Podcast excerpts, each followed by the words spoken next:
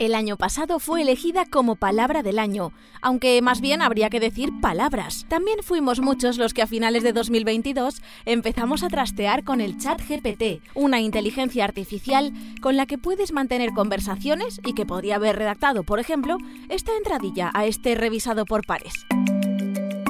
La inteligencia artificial está presente también en las aulas, en las fábricas, en nuestros bolsillos. Es una realidad cada vez más presente en nuestras vidas, aunque de ella empezó a hablarse ya en 1956, fecha en que el informático de Estados Unidos John McCarthy acuñó este término. Casi 70 años después, ¿vivimos en la era de la inteligencia artificial?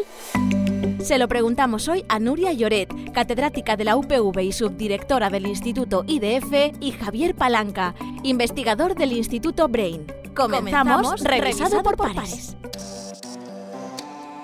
Revisado por pares, un programa presentado y dirigido por Luis Durano en UPV Radio, radio.upv.es.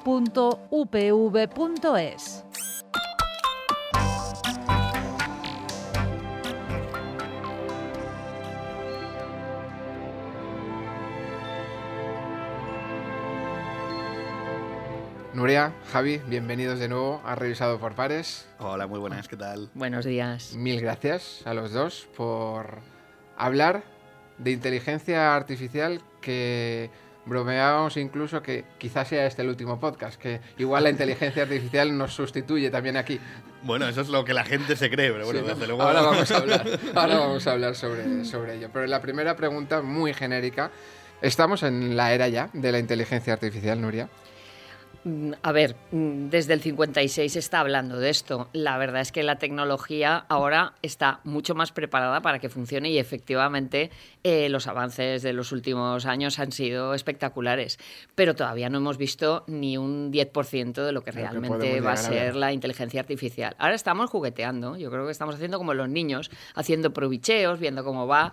eh, pero vamos, eh, los próximos años sí que van a ser espectaculares a nivel de uso diario, yo creo. Que le llegue a la población y que entienda realmente la población que para qué sirve esto de la inteligencia artificial. Estamos hablando de un 10%, Javi. Por tanto, hablar hoy de una vida sin inteligencia artificial, sí, claro que es posible. ¿Y en el futuro? Es posible, pero yo creo que no nos damos cuenta de que en realidad ya en nuestro día a día tenemos la inteligencia artificial metida por todas partes. No nos damos cuenta de que nuestros móviles ya tienen inteligencia artificial, que podemos mantener conversaciones ya con ellos, podemos pedirles cosas a los asistentes virtuales. Google, el propio buscador, es una inteligencia artificial que sabe encontrar información en, en base a nuestras búsquedas. Es decir, la tenemos muy metida dentro. Claro, es posible, pero no sería la vida que tenemos ahora. Claro, sería, obviamente posible sería, porque siempre lo ha sido. Pero, pero efectivamente sería una vida diferente. Y cada día va a más, cada día la inteligencia artificial impregna más aspectos de nuestra vida. ¿Qué nos ofrece hoy? Porque hablabais eh, de nuevo de esa cifra del 10%. Ha comentado ahora Javi, y lo decíamos también en la, en la entradilla, en nuestros bolsillos están llenos de inteligencia artificial. Pero ¿qué es eso que no pensamos que pueda ser inteligencia artificial? Y detrás sí que, sí que lo hay.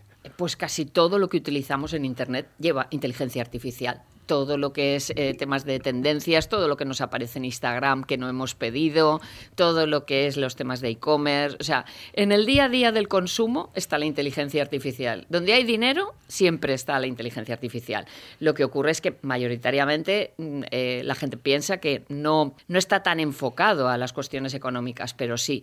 Pero hay también toda una parte que es lo que yo creo que, que es más interesante y es todo lo que es la detección, por ejemplo, en salud.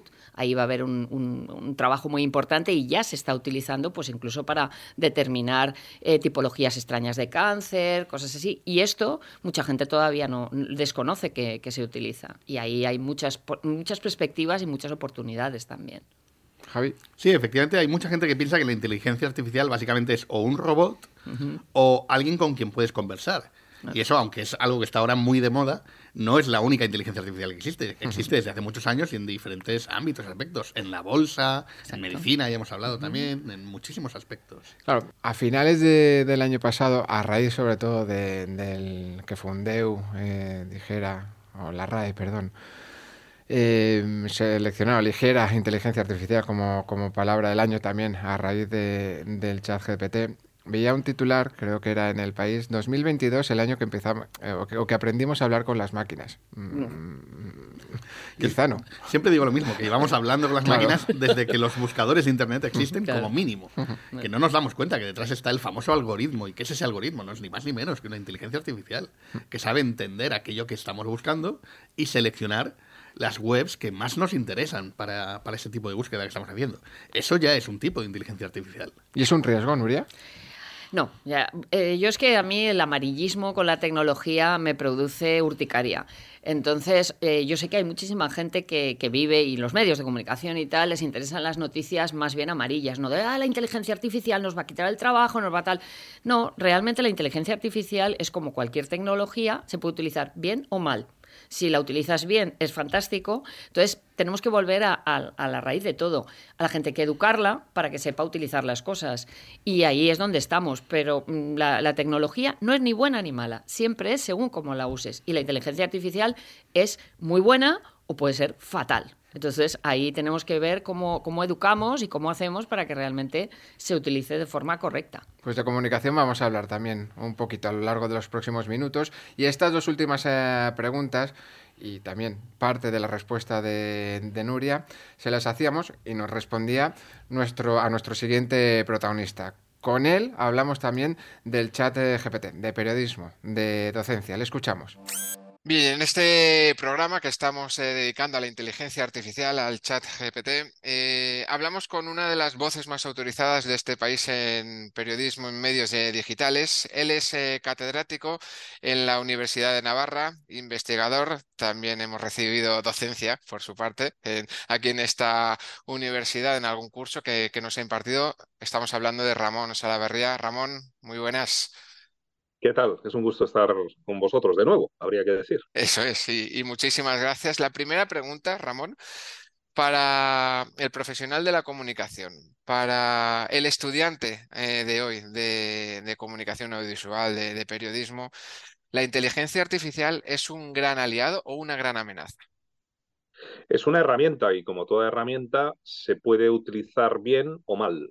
Eh, cuando uno quiere comer un chuletón necesita un cuchillo y el cuchillo es una herramienta muy útil para poder comer eh, carne, pero al mismo tiempo un cuchillo mal utilizado pues puede causar un perjuicio muy grande a, otras personas, por ejemplo. ¿no?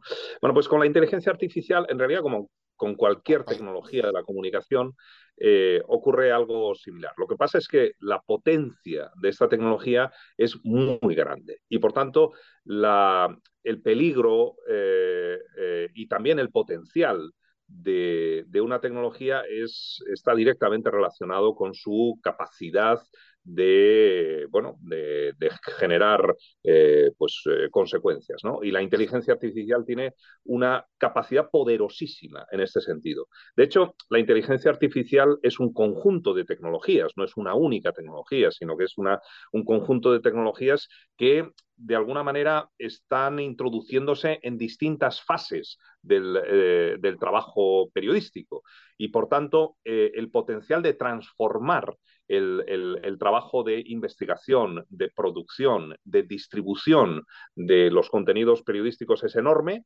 Es algo que estamos eh, empezando a, a ver en los medios y que, por tanto, pues necesitamos en primer lugar entender ver cuáles son las, eh, las, posibilidades que tiene y también los peligros y amenazas que plantea. Desde la irrupción del chat GPT todos hemos entre muchas comillas, trasteado con, con él, pero se ha generado también mucha discusión, eh, debate sobre si seremos capaces de discernir, de distinguir entre una noticia generada por este chat y una noticia generada por ti o por, por mí. La respuesta es obvia, ¿no, Ramón? ¿O no tanto? Bueno, no sé, para mí no es obvia, desde luego. Eh, me parece que eh, va a llegar un punto en que va a ser eh, indistinguible o incluso que la distinción entre un texto generado automáticamente por inteligencia artificial, por un, una tecnología como GPT-3 o, o, cualquiera que venga a continuación, y, la, eh, y, el, y un texto generado por humanos, pues probablemente sea, por una parte, una mayor corrección en el texto generado automáticamente que el que elaboran mediante procedimientos, digamos, humanos, las personas, serán más correctos ortográficamente, sintácticamente, gramaticalmente los textos eh, eh, elaborados por máquinas pero al menos de momento, yo creo que por largo tiempo todavía, esos mismos textos van a ser mucho más insípidos. Eh, la emoción, eh, claro. Exactamente, menos, menos eh, capaces de, de evocar emociones, etcétera y también menos ligados en el ámbito específico del periodismo a la observación directa, a la información actualizada. ¿Por qué? Pues bueno, porque estas herramientas eh, de inteligencia artificial vinculadas a la generación automatizada de, texto, en este caso, pues eh, tienen unos procesos de elaboración que no se acomodan bien con la información de ultimísima hora. Eh, beben sus contenidos de repositorios, de contenidos como la Wikipedia, etcétera, cuyo ritmo de, actualización generalmente es, más, demorado y no, es, no son los del periodismo. Por lo tanto, una herramienta como GPT-3, por ejemplo, puede ser muy buena pues, para hacer un análisis eh, de los eh, cinco puntos básicos de no sé qué asunto, pero eh, para informar sobre algo que acaba de ocurrir, me parece que todavía eh, pues un buen reportero claramente está muy por delante de, esa máquina. Por lo tanto, eh, hablaba también hace, hace unos meses con, con Carmen Torras, una de las mayores especialistas en, en inteligencia artificial en, en, nuestro país, y nos venía a decir que pretender, o esos titulares que cada vez eh, una máquina hace mejor esto que, un, que, un, hombre, una máquina titula mejor una noticia que, un hombre, o una máquina eh, opera mejor eh, que, un, un, cirujano. que esos titulares como que hacen mucho daño de cara a la comprensión y al resultado final de lo que puede llegar a aportar la inteligencia artificial y de la mano indispensable siempre del ser humano pero que hay que tener un poquito de cuidado desde el ámbito de la comunicación con cómo se comunica también el poder de la inteligencia artificial. Pues estoy muy de acuerdo con esa reflexión. Eh, me parece muy, muy sensato alertar sobre ese discurso eh, que, que plantea una supuesta infalibilidad de eh, eh, los sistemas gestionados por inteligencia artificial y en cambio una falibilidad humana eh, pues propia de nuestra condición. ¿no? no debemos olvidar que los sistemas de inteligencia artificial en definitiva son diseñados por, humanos, claro. Y, al final los elementos que ponderan y que orientan eh, los resultados que producen posteriormente de manera automática esas tecnologías están diseñados por personas que consideramos falibles. Es decir, eh, al final detrás de la máquina siempre hay una persona. Y por tanto, eh, en el diseño de esas tecnologías, también caben sesgos, y por supuesto, de hecho se han, se han identificado, eh, caben olvidos, eh, caben eh, muchos elementos que terminan no generando un contenido supuestamente objetivo, como podría parecer, ¿no? son más precisos, son más, desde luego, mucho más rápidos, son muchísimo más capaces de generar más volumen, pero también es verdad que olvidan eh, contenidos que pueden resultar relevantes, claves, eh, para entender eh, en su conjunto un, fenómeno, que tienen también una dificultad para conectar emocionalmente con, los destinatarios, ese tipo de cosas, pues las máquinas, no voy a decir que no las hacen, de momento voy a decir que de momento no las hacen. Y por tanto, bueno, pues me parece que la fórmula adecuada es buscar una complementariedad y no una sustitución del factor humano en los procesos productivos y en particular en los del periodismo. Y por tanto no tratar de trasladar la idea de las máquinas nos sustituyen, sino que las máquinas nos complementan. Esta es la idea. A ver, eh, yo pienso que también los que plantean un, un rechazo abierto a, las tecnologías emergentes eh, y en concreto las, el conjunto de las tecnologías de la inteligencia artificial, todos aquellos que ven una amenaza a los fundamentos del periodismo y de su calidad, me parece que, bueno, eh, como ha ocurrido en muchas otras ocasiones con la incorporación de nuevas tecnologías, más pronto que tarde eh, van a terminar eh, acogiendo esas tecnologías dentro de su trabajo. ¿no? Es indiscutible, por ejemplo, yo qué sé, eh, las tecnologías de transcripción de voz a texto, tecnologías estrictamente de inteligencia artificial. ¿Qué periodista no ha soñado en su trabajo que de repente algo de que ha grabado haya, una máquina que automáticamente eh, lo, lo, convierta en un texto sin errores. Eso es un sueño, porque ahorra muchísimo tiempo. Y es un tipo de trabajo de carácter mecánico que es necesario para hacer un buen trabajo periodístico, pero que desde el punto de vista de la, eh, digamos, del valor añadido del análisis del contenido, pues no tiene mucho. Lo que te hace es eh, facilitar una actividad eh, enormemente enojosa desde el punto de vista de la cantidad de horas y de, y de trabajo que supone. Bueno, pues si tenemos una máquina que nos lo, nos la hace, bienvenido sea.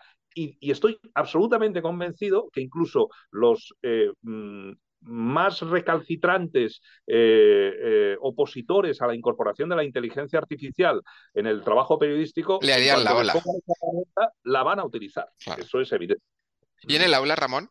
Eh, en las aulas eh, universitarias, eh, ¿la inteligencia artificial también es un aliado? ¿O todo depende también, como comentabas al comienzo de, esta entrevista, del uso que se haga de, ella? Recientemente leíamos a, Luis Codino una reflexión muy buena, que, tiene mucho potencial también en, en las aulas, Ramón. Absolutamente la reflexión es exactamente la misma. De hecho, se aplica al periodismo, se aplica a la educación y se, aplica, a cualquier ámbito. A cualquier ámbito, efectivamente. Eh, debemos aprender también los profesores y los alumnos a manejar con responsabilidad y con, y con inteligencia eh, estas, estas herramientas, ¿no?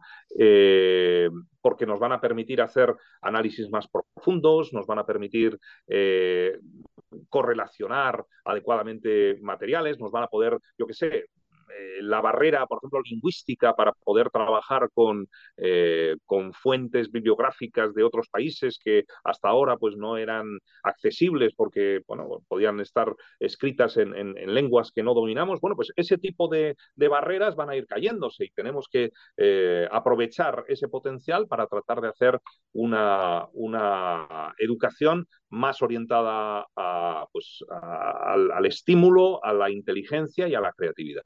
Pues con esa reflexión cerramos esta parte de nuestro revisado por pares, protagonizada en este caso por Ramón Salaverría. Ramón, muchísimas gracias por atendernos a, UPV Radio en, este caso, a la Universidad Politécnica de, Valencia y volvemos a escucharnos o vernos eh, próximamente. Es un gusto, Luis. Hasta la próxima. Muchas gracias. Hasta la próxima.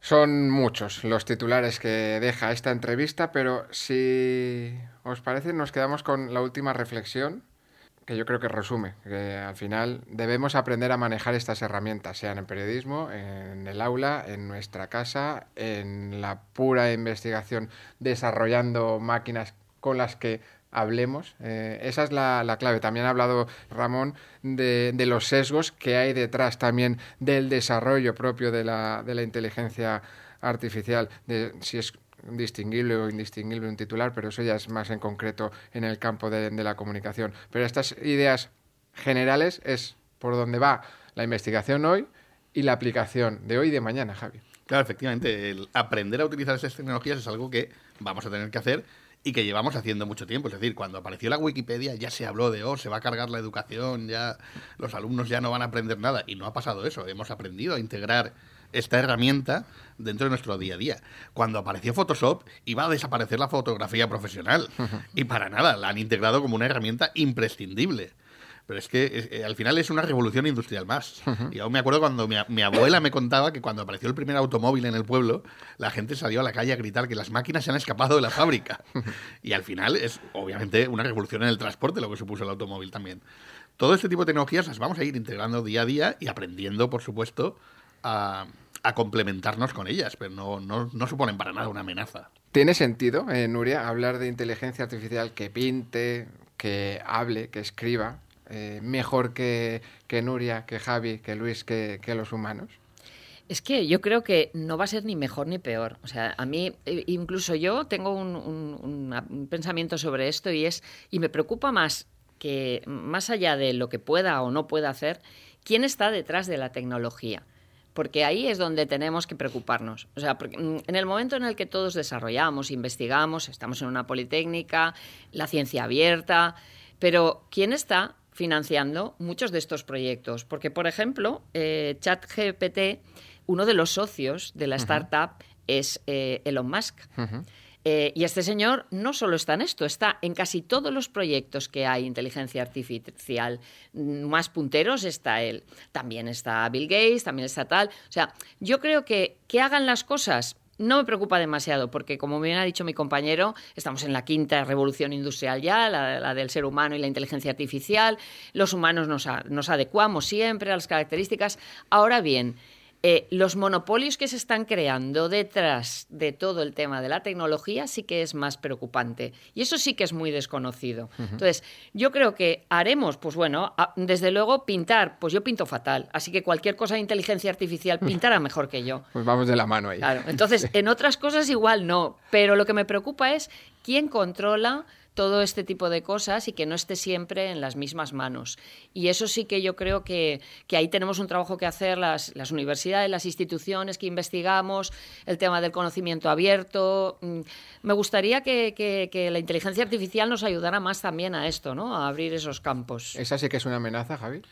Podría ser una amenaza si de verdad estuviera eh, todo en manos de, grandes empresas. Efectivamente, pues detrás de OpenAI, que es la gran empresa que ha hecho ChatGPT y todo esto, -huh.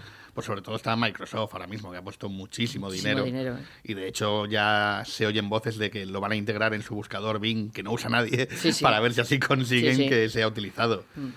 Pero también hay que ser un poco positivos y, y, saber que también están saliendo alternativas completamente Eso abiertas es. y libres. Eso. Pues ya hay una alternativa para la generación de imágenes que cualquiera se puede descargar en su casa, la puede entrenar con tu propia cara para que te haga imágenes donde tú apareces. Eh, ya hay un modelo también de lenguaje parecido a, a ChatGPT o a GPT-3 en, en concreto completamente libre, que eh, al final hay una serie de filántropos por ahí que son los que ponen el dinero, porque por desgracia sí hace falta dinero para entrenar este tipo de modelos mm. que son tan grandes. Pero bueno, acaban a disposición de todo el mundo y, y, eso nos abre una pequeña puerta de decir, bueno, aunque las grandes empresas tienen una cierta ventaja a la hora de disponer de estas tecnologías, uh -huh. cualquiera en breve podremos acceder a ellas sin ningún tipo de coste. Quizá haya que comunicar mejor esas otras alternativas. Exactamente. Por supuesto, muy importante, muy importante. Obviamente las grandes empresas tienen, lo tienen muy fácil. Potencial, obviamente. Claro. Y los medios de comunicación tienen que vivir de algo. Entonces, el que financia a los medios de comunicación tiene más posibilidades. Y hablaba también Ramón de la infalibilidad de la máquina y la falibilidad humana. En... A ver, aquí eh, para nada tenemos que pensar que, el, que las inteligencias artificiales son infalibles, ni mucho menos. Es más, eh, cuando rascamos un poco dentro de una inteligencia artificial, eh, si supiéramos lo que hay dentro, a lo mejor alucinaríamos, porque lo único que hay es una fórmula matemática uh -huh. que calcula probabilidades. Uh -huh. Y una probabilidad, como todos sabemos, pues siempre es eh, un porcentaje de éxito o de fallo, con lo cual siempre vamos a tener inteligencias artificiales con un porcentaje de fallo posible. Siempre se van a poder equivocar, igual que efectivamente se equivoca un humano. Por no hablar de, como muy bien ha comentado Ramón, de todo el tema de los sesgos que ha eh. introducidos en, en, el propio entrenamiento de una inteligencia artificial. Si la hemos entrenado con conocimiento humano y ese conocimiento humano está sesgado... Obviamente la inteligencia artificial, si, si ChatGPT aprende de X contenidos únicamente, Exacto. el resultado de la redacción que o de... Voy a decir una barbaridad, de, de un TFM Sí, sí, sí, no, no. No, no, es tan, no es tan bárbaro. No es tan bárbaro. No, no, lo he dejado ahí caer, sí, sí. Eh, cuidado con eso porque eh, salió una noticia esta semana pasada que, que, la ciudad de Nueva York ha prohibido en sus colegios, universidades, etcétera, el uso de, de chat GTP. Uh -huh. Con lo cual, que a mí me parece una tontería porque ponerle vallas al campo nunca ha funcionado y basta que tú a alguien le prohíbas algo para que lo gaste a tope. Parece que no se acuerdan de la ley seca, pero bueno, ahí estamos, ¿no? La historia nunca la recuerda nadie, pero efectivamente ahí hay, hay, mucho tema para rascar. Es, que es equivalente a que prohibieran usar Google para hacer su trabajo. no, tiene ningún sentido. Hay que aprender a integrar esa herramienta. Hay que educar a la gente para que sepa eh, en valores. Lo que pasa es que como es antiguo esto, de, estamos hablando cosas muy modernas y educar en valores suena súper rancio, pero es que la realidad es que al ser humano o lo, educamos o puede utilizarlo todo de muy mala manera. Y ojo que a lo mejor los docentes también tenemos que cambiar la forma de evaluar y, adaptarnos a estas nuevas tecnologías, que siempre queremos que el alumno no haga trampa, no ah, cambie, pero nosotros quedarnos tal cual estamos bien cómodos. Obviamente no, también tenemos que pensar, obviamente nos han de ayudar, el sistema nos ha de ayudar, pues a lo mejor con grupos más pequeños, donde la evaluación sea más directa y no todo por escrito, por ejemplo, es decir, hay muchos mecanismos que, que replantearse. Hay que, reciclarse todos. Claro. que la revolución nos llega a todos. Claro, efectivamente, efectivamente. Ahora, eso sí, lo comentaba también eh, Ramón, detrás, pongamos de nuevo un caso, de un TFG, de una redacción, de una noticia periodística redactada por este chat, lo que no habrá nunca es la emoción. o sí? Podrá haberla, podrá, haberla. En, nuestro grupo de investigación tenemos toda una línea de investigación dedicada a las emociones, sobre todo a la detección de emociones, pero también obviamente a la simulación de emociones por parte de una inteligencia artificial. Entonces, es una línea que tiene todavía mucho recorrido, pero obviamente aprenderemos también a integrar ese tipo de cosas. Si es verdad que a día de hoy ChatGPT, en cuanto le apretas un poco, se le ven las eh, costuras, obviamente. No, no te hace textos con mucha profundidad. Ponías un ejemplo de, del Quijote, ¿no? Hace poco. Por ejemplo, sí, sí. Yo eh, le pedí a ChatGPT que me contara el Quijote como si hubiera ocurrido en la Luna, por ejemplo. O luego le pedí que me lo contara como si fuera un payaso. Es decir, le puedes. o de reescribir incluso la historia, ¿no? efectivamente, puedes pedirle, cuéntame la, la, Segunda Guerra Mundial como, si, Hitler hubiera sido el bueno. ¿no? Todo ese tipo de cosas se las puedes pedir y te va a generar historias. Ahora, ya digo que enseguida se le ven las costuras porque la profundidad que te da de momento, obviamente va a mejorar, ¿eh? pero de momento la profundidad que te puede dar es limitada. Por tanto, el principal desafío de la IA, eh, Nuria, hablábamos, hemos hablado otras veces, otras muchas otras veces, de, la componente ética ¿no? de, la inteligencia artificial. Pero también, retomando esa entrevista con Carmen Torres, nos decía que uno de los mayores retos y desafíos es esa parte ética, de la que Carmen Torres es referente, combinar bien las capacidades humanas con las capacidades de la máquina, que son bastante distintas. A ver, realmente eh, yo creo que ahí está la base de esto, ¿no? Eh, cuando se habla de, sobre todo eh, a mí me preocupa cuando se habla de una manera muy frívola de la inteligencia artificial va a quitar puestos de trabajo. Pues no, o sea, la realidad es que el mundo cambia, las revoluciones industriales han hecho cambios y los seres humanos vamos adecuándonos. Entonces, la inteligencia artificial tiene que ayudar a los humanos a tener mayor calidad de vida, porque todas las revoluciones nos han permitido tener digamos, en algunas cosas mejor calidad de vida, y ya lo hace, y habrá que decidir para qué queremos y en qué puestos de trabajo y cómo se necesita. Y luego también hay que asimilar que efectivamente cualquier tecnología, y más la inteligencia artificial, eliminará X puestos de trabajo, pero tengamos claro que creará otros. Entonces reciclémonos reciclemos a la gente, preparemos a la sociedad y pongámonos en marcha para esa nueva forma de trabajar. Y ahí es donde está. A mí me parece que siempre hay que ser positivo y, pensar en, vale, se cierra esta puerta, pero se abren 25 más. Y la inteligencia artificial nos abre un montón de posibilidades de trabajar de otra manera, incluso con cosas que ni siquiera todavía creemos y sabemos. O sea, es que el problema como docentes es que seguramente estamos formando a gente que va a hacer cosas que ni siquiera sabemos que se pueden hacer ahora mismo. Y preparar a la gente para dentro de cinco años ahora mismo es complicado en, temas de tecnología, ¿eh? decirle a la gente, vas a hacer esto, igual no. o sea que hay que estar un poco ahí con los platos, ¿no? Jugando a, a ver, vamos a ver la bolita mágica. Hay que preparar a la gente, por tanto, para saber utilizar bien las herramientas de cada momento. Exacto. Claro, efectivamente, al final adaptarse a, eso. También tenemos que aprender, obviamente, como sociedad, no solo como individuos a utilizar esas herramientas. El ejemplo del automóvil vuelve a ser bueno. Aparte de que seguro que se enfadaron mucho los herreros que hacían herraduras para caballos cuando se inventó el caballo, porque oh, va a destruir un montón de empleo. Pues, obviamente se creó una industria enorme a raíz del automóvil. Pero también, también hubo que eh, crear una nueva legislación para ese coche y aprender a utilizar y a integrarlo en la sociedad. Con, hay que trasladar esa misma situación a la integración de la inteligencia artificial en el día de hoy. Pues con esas reflexiones nos vamos a despedir. Esta despedida también va a ser humana, no lo va a hacer una inteligencia artificial. Nuria, Lloret, Javier Palanca, mil gracias de nuevo por haber participado en este primer revisado por pares de 2023 que hemos arrancado hablando de inteligencia artificial y seguro que volvemos a, vernos o en este estudio o en la universidad o en otros eh, lugares haciendo divulgación que en este campo los dos sois unos cracks. Mil gracias a los dos. Muchas gracias, a vosotros. Muchas gracias.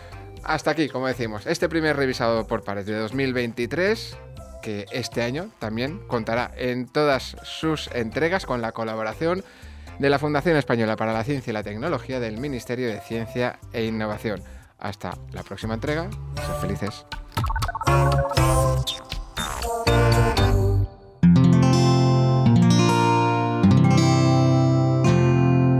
Puedes escuchar más capítulos de este podcast y de todos los que pertenecen a la comunidad Cuonda en cuonda.com.